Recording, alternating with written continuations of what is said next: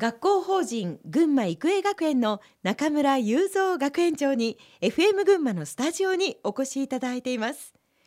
5年前平成25年に野球部が夏の甲子園に初出場初優勝。そして今年1月にはサッカー部が全国サッカー選手権で初優勝と、まあ、部活動の活躍が著しいですが学園長、はい、どんな思いで見守られていますか？これはもう感動そのもので本当に感謝しかございませんが、まあ、これはね、はい、野球もサッカーもやっぱりこの指導者特に監督ですね、えー、2人の監督はそれぞれ性格は違うでしょうが本当によく頑張ってくれます。何でも山田監督スカウトにはちょっとしたドラマがあったとか。まああの九州の長崎の、ね、出身ですけれども、えあ本人と面接して私はもう本当にすぐさま決めましたけども、え3月のギリギリでねもう28日でしたから、ええ、もう4月目前のところで、えそこでもう独断でそこで決めちゃいました。山田監督に決めた決め手って何だったんですか？いやなんて言うんでしょうかね、うん、スピリットっていうかこうそういうものがなんかね、ええ、パッとこう感じたんじゃないでしょうかね、うん、でも結構私は喋ったかもしれません本人には、うんうん、思いを伝えて、えまあさだからまあ石の上にも3年ということがあるから最低3年置いてねと。そんな話をしてね。もう3年ぐらい経てばもう帰るもんと思ってました、そうですか、それがなんとなんと。え全国一まで。ありがたいですね、いや実によくやってますよ。だから今校長やってますけども、はい、重荷に感じないで、本人はね堂々とやってますよ。今年も全国ナンバーワンに向けた戦いがまもなく始まりますね、はい、えー、もう群馬県民、もうみんなで応援していきたいななんて思いますけれども。あどうもねありがとうございます。そしてせっかくですからでは野球部の新井監督への思いなども教えてもらえますか？いや表面は優しい男に見えるし,、えー、しますがとにかくね本当によく真面目に生徒たち面倒を見てね本当によく頑張ってます。派手さはないけどね。本当にコツコツとよくやってて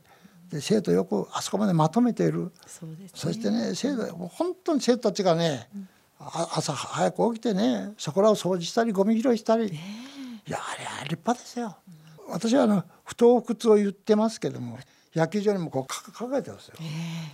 だけども彼が掲げるのは凡事でって、うん、不当不屈っていうのも使ってほしいとは思うけどもまあ、まあ、本人がねそこまでやってるから 注文は一切つけません。え学園長もでもそういったところがこう自由に監督さんのやりやすいようにということで見守っておられるんですね。そうです。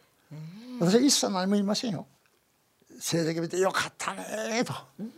だから普通の人と同じような形ですよ特別僕ですがところこの言いませんよ、えところで、はい、学校経営についても伺いたいんですけれども、はい、中村学園長は実は別の業界から教育の世界に入られたわけですけれども、はい、学校を経営する上で教師でないことがデメリットになりませんでしたか？いやもし私が教師をやってたら、はい、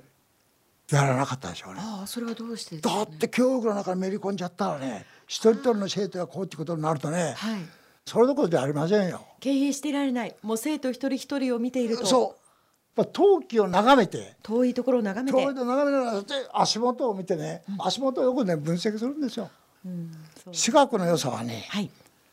先生が変わらないでね定年までいてくれることですよ。法律はね3年うっかりしょ3年4年で帰るでしょ、ね、ああこれいいなと思ってまたこっちから、えー、それじゃなかなかそうは言ってもね、できません。そこにね私学の良さがあるんですよ。だからその点ね今本当に感謝感謝ですね。問題なくね本当に生徒一人と大事にしてくれるし、それは何よりかより放射の方からのね、声がそういう声なものですから、ガレン飲水ではないと思いますよ。だから私も本当によく面倒見てくれてるなと思います。うん、さて、はい、今日は時間が足りないので、はい、お話を伺っていないんですが、はい、実は中村学園長は、この前橋に来る前に、関西にいらっしゃる頃にも、ちょっと大病を若い頃に患ったり、現在のミャンマー、まあ、当時のビルマに技師として派遣されて、養蚕の指導を行い、凱旋のつもりで帰国するとなんと会社内の事情が変わったりというふうに本当にご苦労を重ねられていてまさに波乱万丈の人生なんですけれどもい。つも前を向いて歩いてこられました。その心の支えは何だったんですか？いや心の支えと言われもうなんて言うんでしょうかね。もう強いて言うならこの私は夢というあれが大好きなんですけどもね、はい、自分の常に描くそのやっぱり理想像っていうんですかね。学校の理想像。そういうものを常に描いてるということがでしょうかね。その夢に向かって立ち向かっているからこそ、はい、それが心の支えになり、はい、不屈の精神で乗り越えてこられた。はい、それとね私のところキャンパスをまあ見てくださら、はい、あれだと思うけどね水と緑と太陽、うん、この三拍子のねがね育英高校もそうですけども、はい、今度の大学になったあのキャンパス見てください。はい、これはもうこれだけ木があってね、えー、学生というのはねそういうね恵まれたね支援環境をね水と緑と太陽。これのあれに常に恵まれていないと学園のがそういうものでなきゃいかんなと思います。ですから今ね木がほんと大きくなってるんですよ。その下でね学生たちがね汗をかいたの汗を拭き拭きなしながらね、あの休む休憩する時にはそこらでまあいろんなものをね友達同士で食べ合ってるというような姿を見るとね、うわやっぱり学園っていいなと思いますよ。学ぶ環境って大切ですよね。またその学生さんたちのこう生き生きとした笑顔が学園長にとっても生きがいになってるんではないですか？本当にそうです。最後に、はい、起業や新しい事業への挑戦を考えている人へのメッセージの意味も込めてお話しいただければと思いますが、新規事業に取り組んだり経営をしていく中で大切なことは何だと思いますか？まあこれはね焦るな腐るなそして前を向いて夢を忘れないということになりましょうかね。まあそれは自分に言ってることですけど。今までを振り返ってみてそういったことの連続でしたか？そうですね。でもまあね家内と本当に話すんですけどね、うん、この道に入って本当に良かったなと、うん、2人で毎日話してます。はあ、教育の世界にいてよかったなと。